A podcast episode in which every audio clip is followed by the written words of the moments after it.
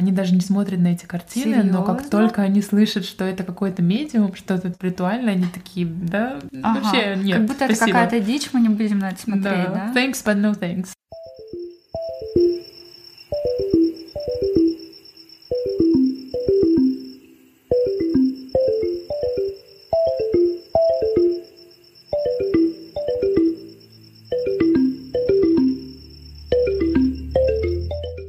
Привет! Привет, привет. Меня зовут Саша. А меня Алина. Кто это такая? Это подкаст про женщин в искусстве, в котором мы изучаем жизнь художниц и разбираемся, какое место они занимают в истории мирового искусства. Наш подкаст выходит каждые две недели по пятницам. Если вы на нас еще не подписаны, подписывайтесь на нас в вашем подкаст-приложении, в Инстаграме. Наш аккаунт называется хущеист.подкаст. Там вы сможете найти работы, которые мы обсудим в этом эпизоде.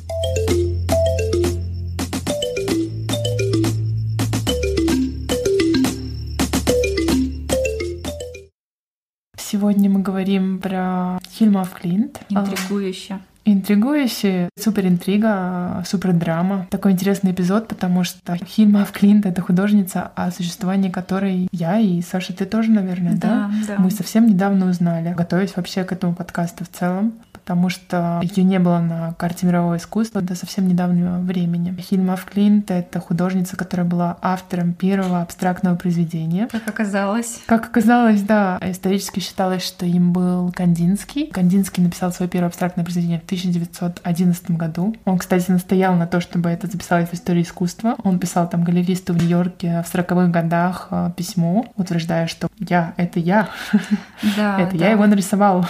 Там еще был такой забавный момент, что это историческое произведение. Да, исторический момент. Да. Я его нарисовал. Композиция номер пять, по-моему, если Да. я не ошибаюсь. И выяснилось, что это было не первое абстрактное произведение. Первое абстрактное произведение на данный момент, из того, что мы сейчас знаем про историю искусства, было написано Хильма Ф. Клинт. В каком в году? 1906 году, на В целых шестом. пять лет раньше, чем Кандинский. Так что сегодня мы будем обсуждать жизнь этой женщины-художницы. Хильма Ф. Клинт, она родилась в 1862 году в Швеции. У нее была такая большая семья. Она была четвертой из пяти детей. Ее отец был преподавателем в кадетской школе. Он был офицером, он преподавал математику, астрономию, авиацию, такие супертехнические предметы. И по вечерам он приходил домой и преподавал своей дочери Хильме. Она была довольно-таки способной ученицей, и он довольно-таки серьезно поощрял вот эти все ее таланты, помогал ей развиваться. И это сыграло важную роль в ее творчестве позднее, когда она уже начала быть художницей. А с какого возраста она вообще решила быть художницей? Я пыталась найти про это информацию, потому что довольно-таки большая часть художников, они начинают рисовать в, так В раннем, да, в раннем возрасте. Мгм. Про, про Хильма Клинт я ничего такого не нашла. Я- она поступает в 20 лет в Академию искусства в Стокгольме, но про то, что она рисует до этого, нету никаких упоминаний. Мгм, хорошо. Расскажи тогда про ее детство подробнее. Да, есть вот момент о том, что она жила при кадетской школе с родителями до 10 лет. По вечерам училась с папой. И плюс они еще каждое лето ездили на природу, на озеро, проводили там время. И на нее это тоже серьезное влияние оказало, как это часто бывает. Это единство с природой, да? Формы цветов, растений, деревьев и прочее. Это тоже было важно для ее искусства. Когда ей 10 лет, они приезжают в Стокгольм. Она начинает э, свою жизнь в Стокгольме в 79 году. Было 17 лет на тот момент. Она Мгм. начинает принимать участие в спиритических сеансах. А это важное событие для нее. Наверное, ключевой такой момент в ее творчестве, наверное, Да, был. то есть она вроде как еще не художник в этот момент, но она увлекается спиритическими сеансами и в религии, теософией и прочим. Она начинает ходить на эти сеансы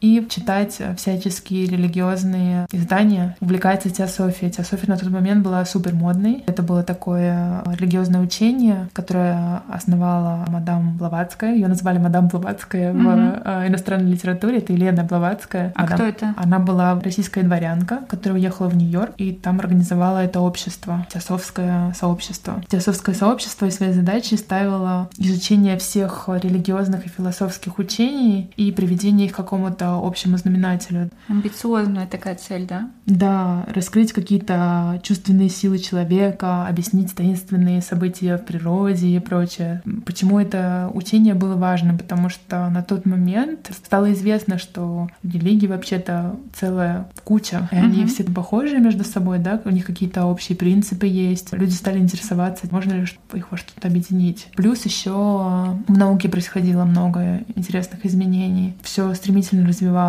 В конце XIX века открыли электромагнитные волны, были какие-то открытия а, теории относительности Эйнштейна, электрон. А, то есть было столько всего происходило. Радиация. Радиация, да, столько всего произошло, что хотелось это как-то объяснить. Но тут mm-hmm. были традиционные уклады религиозные, которыми часто все объяснялось. Но вдруг мы как бы узнаем о том, что существует столько таких невидимых каких-то сил. И художественное сообщество, и литературное сообщество начинает интересоваться этими учениями теософскими. Да? А в их числе, кстати, были Мандриан, Кандинский. Вот, она увлекается теософии и поступает в Шведскую академию искусств в 82 году в возрасте 20 лет. И она входит во второе поколение женщин, которые поступают в эту академию и имеют возможность получить высшее образование. Да, 1882, да. то есть это конец 19 века. Немыслимо такое подумать. Швеция была какой-то супер продвинутой, да? Мне кажется, 80... да, потому что звучит, что это слишком рано для того, чтобы быть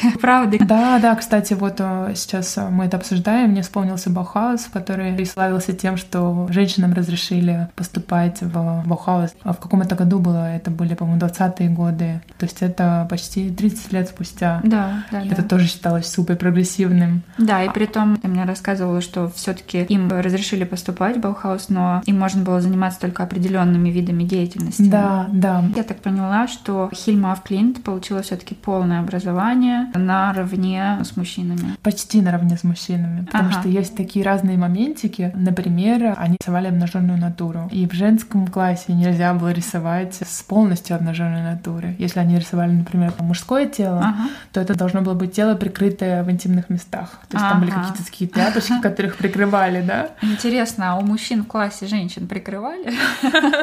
Сомневаюсь. Я тоже так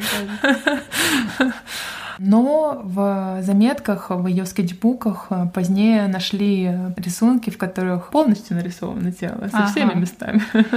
Да. То есть она находила какие-то способы, находила моделей, да, угу. рисовала вне школы, получается, потому что в школе этой возможности не было. Но в целом в этот период, э, в эти пять лет, она рисует что-то супер классическое для тех времен. Фигуративное искусство, в основном э, натюрморты, пейзажи, ботанические какие-то рисунки. Тут еще есть такой момент, что женщинам не полагалось рисовать что-то особенное. Они должны были воспроизводить уже существующие формы, да, существующие техники, а мужчинам э, полагалось создавать что-то новое. Поэтому это было совершенно абсолютно нормально, то она рисовала что-то, что уже было таким мейнстримом, что ли, на тот момент. Угу. Но в целом она довольно-таки успешна в своей э, карьере классической художницы. Она во время учебы в школе уже получает какие-то пару супер премий, довольно-таки больших на тот момент. И в целом очень хорошо учится учится и за свою учебу получает э, студию в центре Стокгольма. Неплохо. Вообще неплохо, да. А ей оплачивают студию над галереей в которой выставляются очень э, популярные на тот момент художники, один из которых был Эдвард Мунк. И в этой галерее она начинает свою такую коммерческую деятельность. Она рисует э, портреты, пейзажи, в какой-то момент она иллюстрирует учебник для ветеринарной академии. Но так как за ее время в университете она при приобрела очень важный круг людей, она начинает проводить э, спиритические сеансы вместе с группой, которая основывает с четырьмя женщинами. Mm-hmm. Группа называется «Пятерка» или «Фем» по-шведски. И она с этой группой встречается каждую пятницу с 1896 года. Они встречаются каждую пятницу и проводят эти сеансы, в которых они вызывают духов и общаются с духами. А сейчас кажется супер странным, но да. это как будто бы было даже модным в тот угу. момент, такой нормой относительно было. И они встречаются, общаются с духами, начинают разрабатывать практики совершенно неординарные, одной из которых был автоматизм или автоматическое письмо. Угу. Автоматическое письмо — это такая практика, при которой ты не думаешь новое, что-то выливаешь на холст или на бумагу. Ты можешь это делать в состоянии транса, например, или это могут быть какие-то сновидения, которые ты быстро-быстро записываешь. То есть это что-то такое подсознательное. Это происходит в 1896 году. Это произошло чуть ли там не за 30 лет до того, как эти практики стали использоваться сюрреалистами, которые тоже считались чуть ли там не первопроходцами. То есть э, сюрреалисты и до этого дадаисты тоже. Но вот мы узнаем из, э, из истории жизни Хильма Флинт о том, что это происходило намного раньше, до, до того, как официально стало об этом известно. Что еще происходит на этих сеансах? Они контактируют с высшими мастерами. Высшие мастера — это вот эти духи, да? Угу. Я не очень хорошо разбираюсь в том, как это все работает. Это очень странно все звучит вообще просто. Да. Они контактируют с этими высшими духами, и почему-то это все время одни и те же высшие, высшие мастера. У них даже есть свои имена. Это, это пять мастеров Эстер, Амалиэль, а, Грегор, Климент и Ананда. Угу. То есть это как бы и мужские, и женские имена там присутствуют. Да, угу. да. И кажется, у Хильма Клинт зарождается творческий союз Самалиэль угу. уже позднее, в 1906 году. И они вызывают этих духов, общаются с этими духами, делают свои заметки после каждого сеанса и начинают делать абстрактные работы, ну, движения, наверное, какие-то такие шажочки в сторону абстракционизма на вот этих сеансах.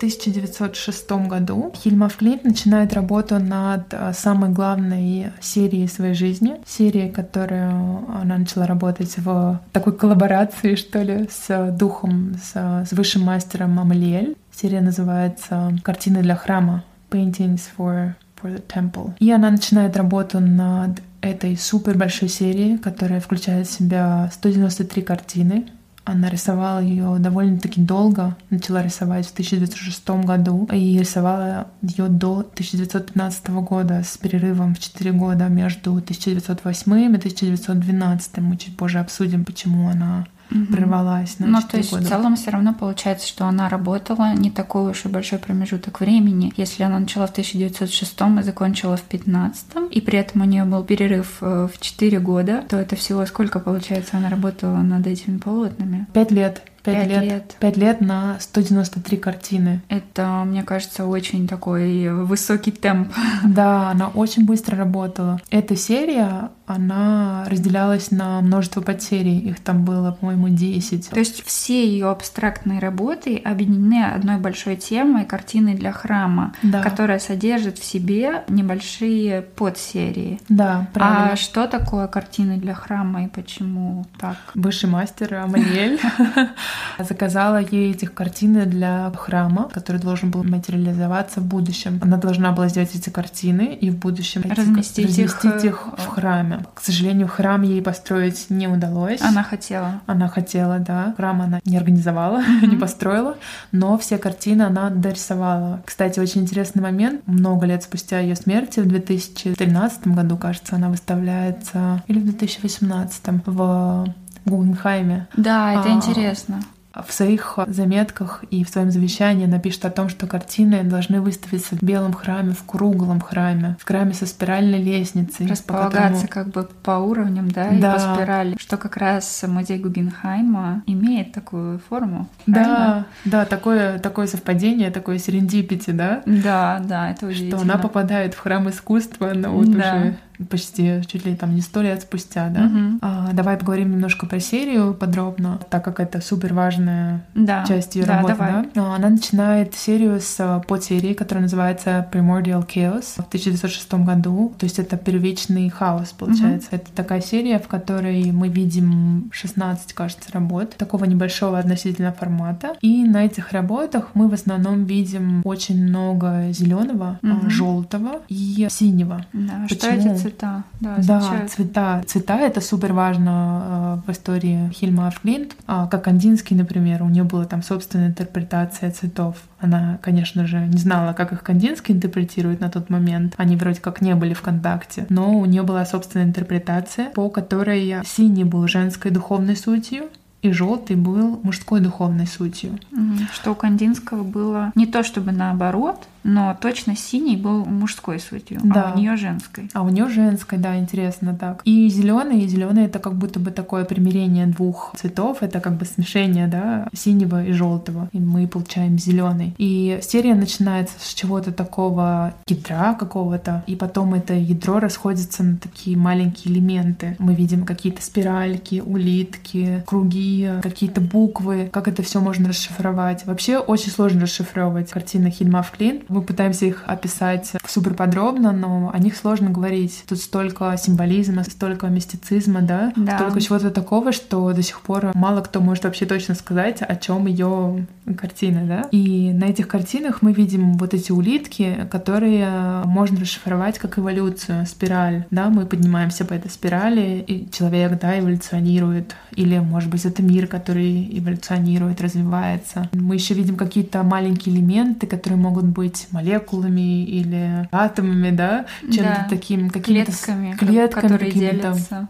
Мы попробуем вместе разобраться тем, что это может значить. В целом, эта вся серия была про то, что в самом начале мира были две такие противоположные силы, которые разделились в самом начале возрождения мира. В этой серии она пытается их примирить между собой, поэтому мы видим так много противоположностей синего и желтого и зеленого, которые их как бы соединяет, да, mm-hmm. и какого-то единства, к которому мы в итоге приходим. И на этих картинах мы уже видим какие-то такие буквы, да, mm-hmm. у нее как будто бы какая-то каллиграфия, она продолжает это делать и в следующих сериях, но мы уже можем начать что-то расшифровывать. Иногда не непонятно совершенно, что это за буквы. Можно видеть что-то похожее на буквы, но некоторые можно разобрать, например, W, w. и U. Да, W U очень отчетливые, они очень много где встречаются. Угу. W можно расшифровать как что-то материальное, угу. как материальный мир, и U это духовный мир. То есть опять это противостояние духовного угу. и материального, женского и мужского. Это какие-то такие повторяющиеся темы в ее сериях. Она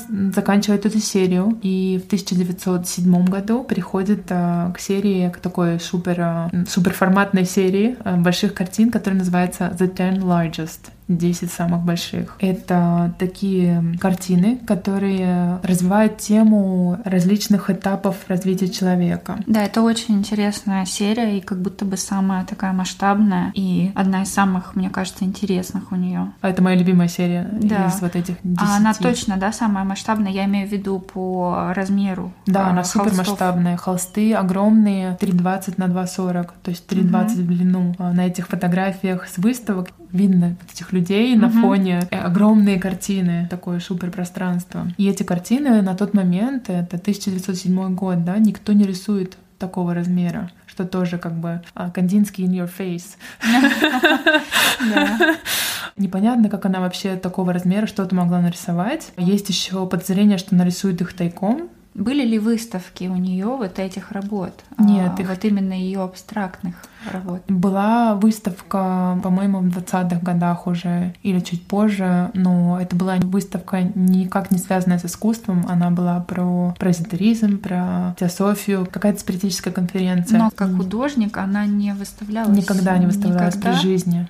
Я имею в виду с абстрактными работами, потому что она все-таки выставлялась со своими ранними работами, да, на одной выставке с Кандинским даже. Да, они попали с Кандинским на одну и ту же выставку. В 1914 году она выставляется. На тот момент она практически закончила работу над всей этой огромной серией из 193 работ. Правда? Да, но она не выставила ни одной из этих картин. То есть она, закончив эту серию, выставляется с Кандинским, но с каким-то простым пейзажем. Да, она еще не закончила практически а, полностью. Не... Но, но у нее уже была как бы была... львиная доля этих да. Э, работ. Это просто как-то поразительно и абсолютно у меня в голове не укладывается, потому что такое ощущение складывается, что она вот, ну, действительно ведет какую-то двойную жизнь и рисует вот эти картины, как будто бы в секрете. Так и было. Это какой-то такой дуализм, да, в, в ее работах она все время исследует эти темы духовное, материальное, да, женское, мужское. Это какой какое-то такое противостояние все время, и даже в ее э, А,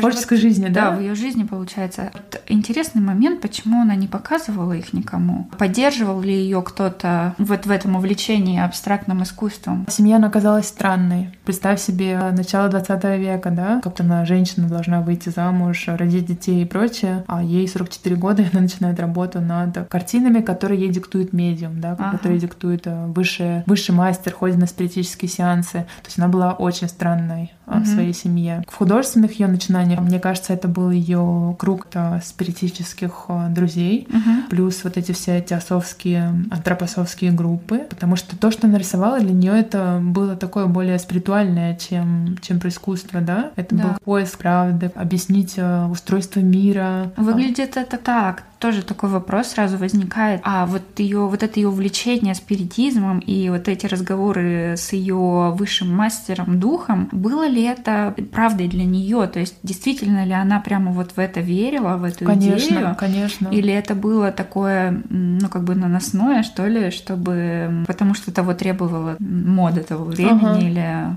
что-то другое? Мне кажется, она этим жила просто с тех пор, как она увлеклась этими сеансами с момента смерти ее сестры. Духовное развитие для нее стало каким-то очень супер важным. Сейчас это кажется эзотерикой, но на тот момент ей казалось, что это как бы ее путь, э, путь развития как человека, найти какую-то правду, А у найти... нее сестра умерла когда? Когда ей было 17 лет. Это довольно-таки э, серьезное для нее событие было. Оно, оно на нее повлияло таким образом, что она углубилась во все вот это вот. Есть а, теории о том, что, возможно, она пыталась а, скоммуницировать с сестрой да, на этих сеансах.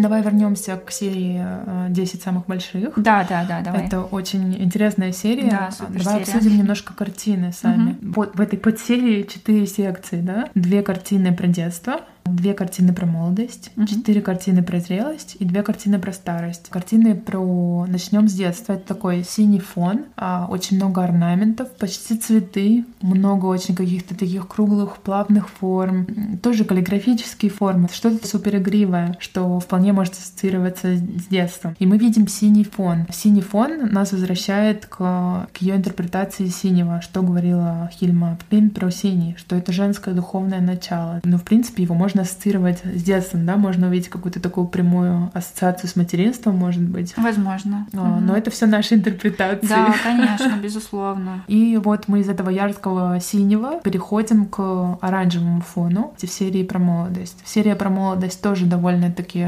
яркая. У нас тут очень много желтого, желтые, которые она интерпретирует как мужскую духовную суть. То есть мы примешиваем к женскому мужское. Да, и тут много спиралей Про что спирали? про развитие. Про развитие, да. То есть мы растем, развиваемся, совершенствуемся как личности. И мы переходим к, к зрелости. Зрелость. В зрелости было четыре картины. Они все такие на таком пастельном фоне, розово-сиреневом, что ли. И на этих картинах уже не так много спиралей. Есть очень много каких-то завитков, которые она интерпретировала как женское начало. И мы еще видим какие-то буквы W и U. И W можно интерпретировать как материальное, и U как духовное. Она в своих дневниках потом помогала нам немножко разобраться с, А, с тем, что значит это из эти дневников, символы. да. Я вот как раз хотела спросить, откуда мы знаем про то, что значит W, откуда а, буква U. Она оставила после себя, мы, по-моему, с тобой видели в документальном фильме, чуть ли там не 25 тысяч страниц э, Да, дневников. да, Она какое-то огромное писала. количество. И Мне кажется, что они до сих пор все не прочитаны, и до сих пор идет работа над, э, Над расшифровкой над всего того, что- расшифровкой, да, потому что а, мне кажется, что в этих картинах зашит такой код, что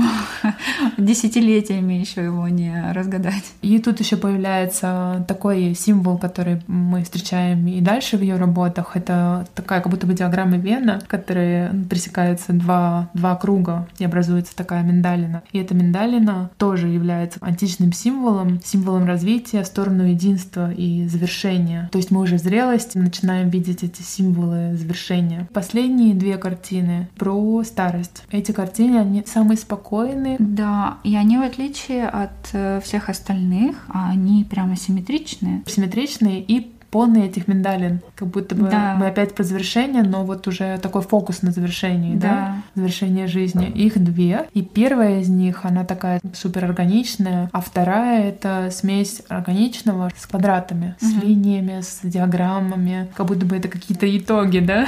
Да, но вот эта условная плитка, да, в центре квадраты, а они прям в глаза бросаются. То есть здесь органичное, э, на второй план уходит большой квадрат, разделенный на четыре сегмента цветовых, он прям бросается в глаза, и это прям геометричная форма, завершающая серию, прям сразу выделяется, потому что до этого нигде не было геометрических форм. Мы вообще видим много орнамента в, этих, в этой серии, да? Да. А, есть так- такое мнение, что на нее могли повлиять две публикации, которые были довольно-таки популярны в тот период, в конце 19 века, в начале 20 Одна из них была про визуальную репрезентацию разных чувств и явлений, которая называлась Thought Forms, Да, Форма мысли. наверное. А, Публикация 1901 года. Ани Бизант. Ани Бизант была теософкой, то есть это А. тоже из той же, да, тусовки получается. Да, да, да. А, Скорее теософкой. всего, она про нее знала. Да, это было супер популярно на тот момент, и она была феминисткой. И она писала как раз книги про то, как можно представить себе злость или грусть, или музыку Марш Мендельсона, как он выглядит. И эта публикация, это чуть ли там не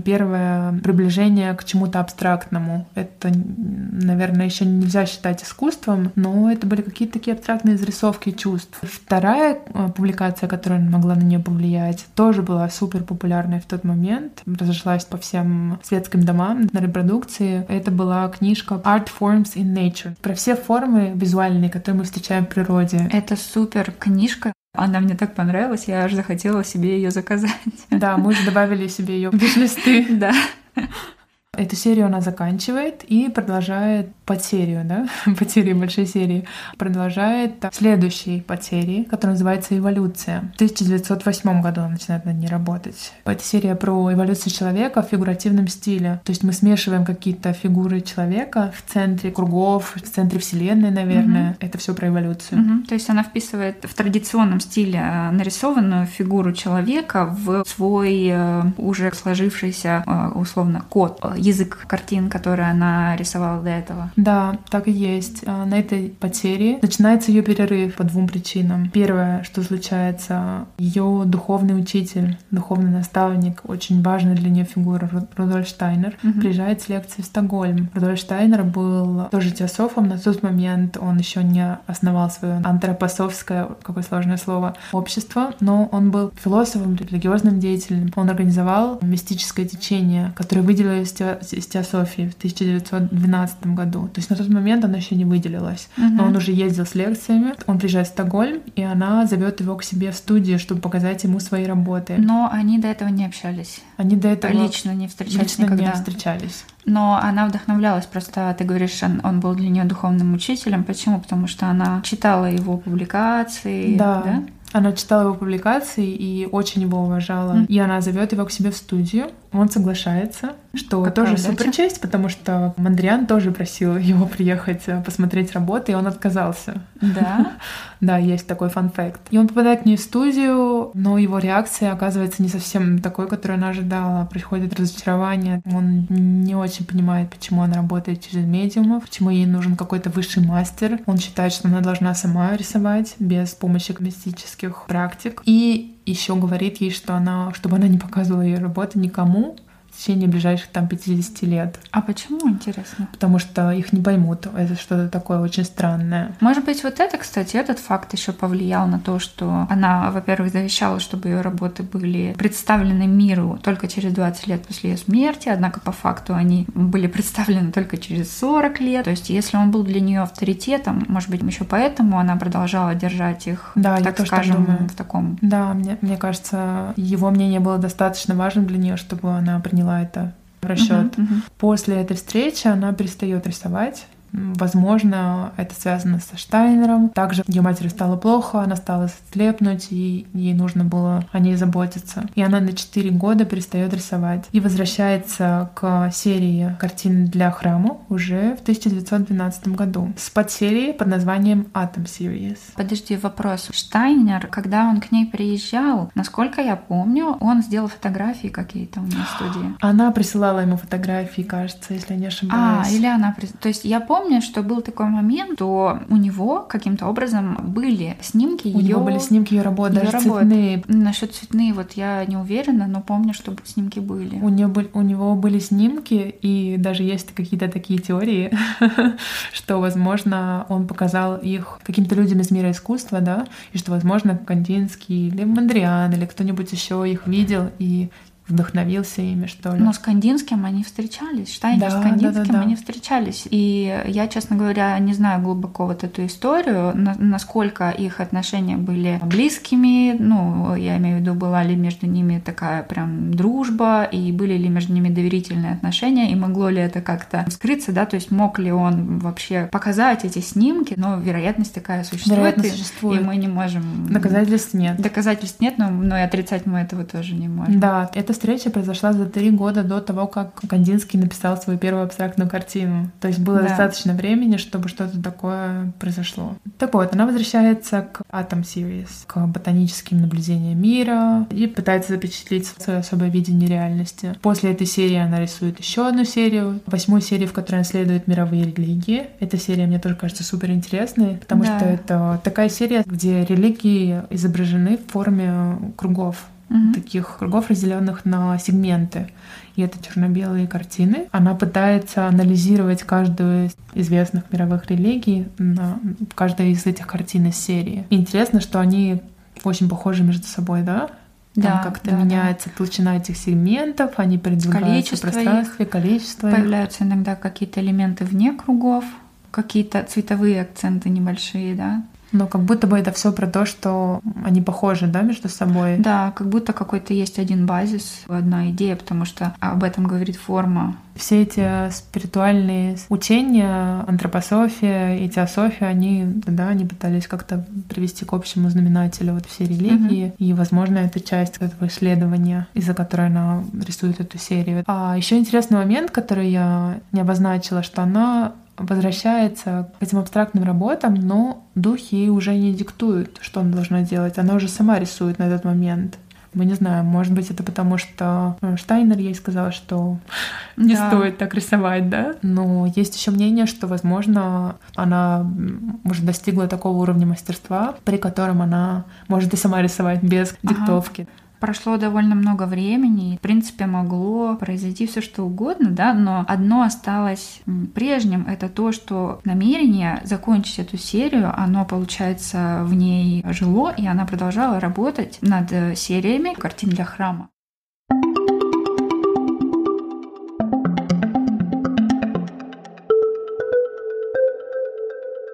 Она продолжает рисовать эти серии, их подсерии, их в итоге получается 10. Десятая, последняя, становится циклом из трех картин, из концентрических кругов разных цветов и пирамид, Мгм. и называется «Алтарь». Это те картины, которые предназначены для алтарной части храма. Да, завершающая серия. В 1915 году она заканчивает работу над этой большой серией картин для храма, и самая большая работа ее творческой жизни заканчивается. И она продолжает рисовать абстрактные работы, но они уже совсем другие, потому что она начинает рисовать акварелью. Это другая текстура, нету этих четких линий, нету орнамента. Они становятся такими гораздо более минималистичными по сравнению с ее предыдущей серией. Но некоторые из них мне тоже напоминают какие-то биологические формы. Вот зеленая такая клякса внутри такого чего-то красного, красных тоже размытых слоев. Это как будто какая-то первобытная, я не знаю, клетка зарождения жизни.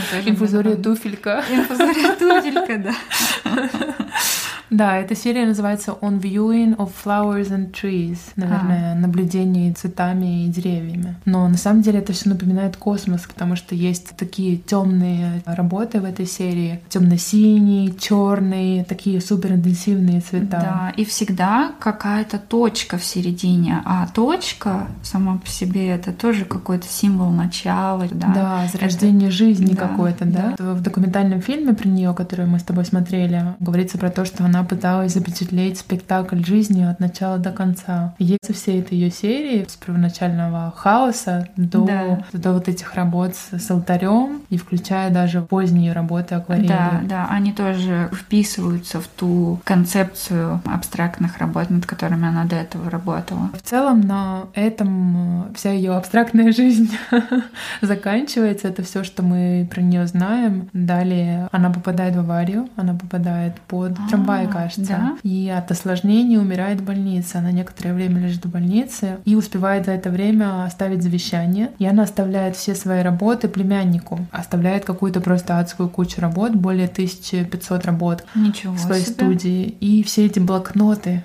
то есть самих картин, получается, было так много? Их было очень много, потому что там были картины и абстрактные, и... Традиционные картины тоже остались. Все это осталось и досталось племяннику, который тоже был, кажется, морским офицером. Ему, конечно, досталось что-то такое, чего он не мог, может быть, оценить по достоинству. Угу. Но, с другой стороны, он обязался за всем этим ухаживать, поддерживать это все, потому что она в своем завещании пишет о том, чтобы ее картины не должны никому показывать в течение следующих 20 лет. Она как да. будто бы все еще следует да, а, указанию бы... Штайнера, да? Да, да, да. А получается, смотри, она э, умерла в каком году? В 44 году. Она, кстати, умирает в том же году, что Мандриан и Кандинский. О, так символично прям все. У нее вся как-то жизнь окутана. С совпадениями какими-то, да? Да, да, да. Она умирает, оставляет это завещание. Ее племянник, следуя ее указанию, никому их не показывает. И, в принципе, мы забываем знаем про ее существование. И впервые ее картины выставляются в 86 году на выставке спиритуального искусства в Лос-Анджелесе. Еще в 70-х годах этот племянник, он принимает попытку передать картины Хельма Фклинт Стокгольмскому музею современного искусства модерне.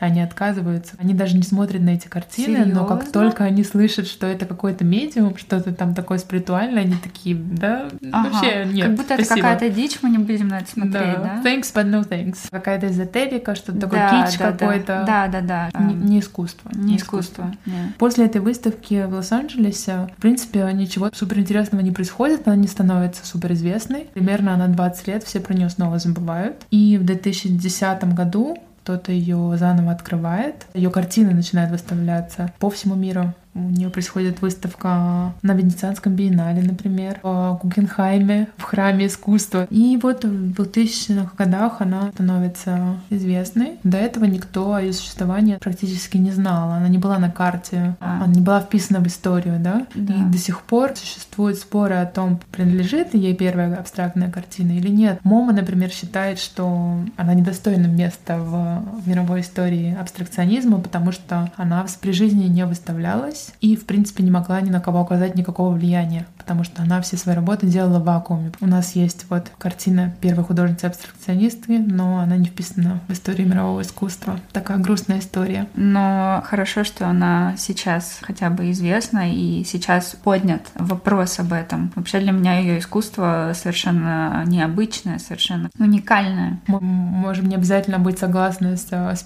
спиритуальными сеансами, с вот этой всей мистикой, да, ну, не знаю, как в твоем случае, я немножко далека от этого. Да, я тоже. Но ее картины просто не могут не захватывать, не удивлять. Да, да. И вот эта идея, которую она следовала, и как она шла к ней, это захватывает. И что меня поразило вообще в ней, что она была настолько увлечена своим делом, наукой, религией, духовными практиками. Настолько человек был образованный, настолько разносторонний, верный своим идеям, да, и поражает такая целеустремленность, да, такой фокус. Да, да, да, просто очень поражает. То, насколько быстро она работала, насколько она могла быстро создавать такие большие холсты. Вот как будто бы это правда, знаешь, дух э, ей, ей помогал.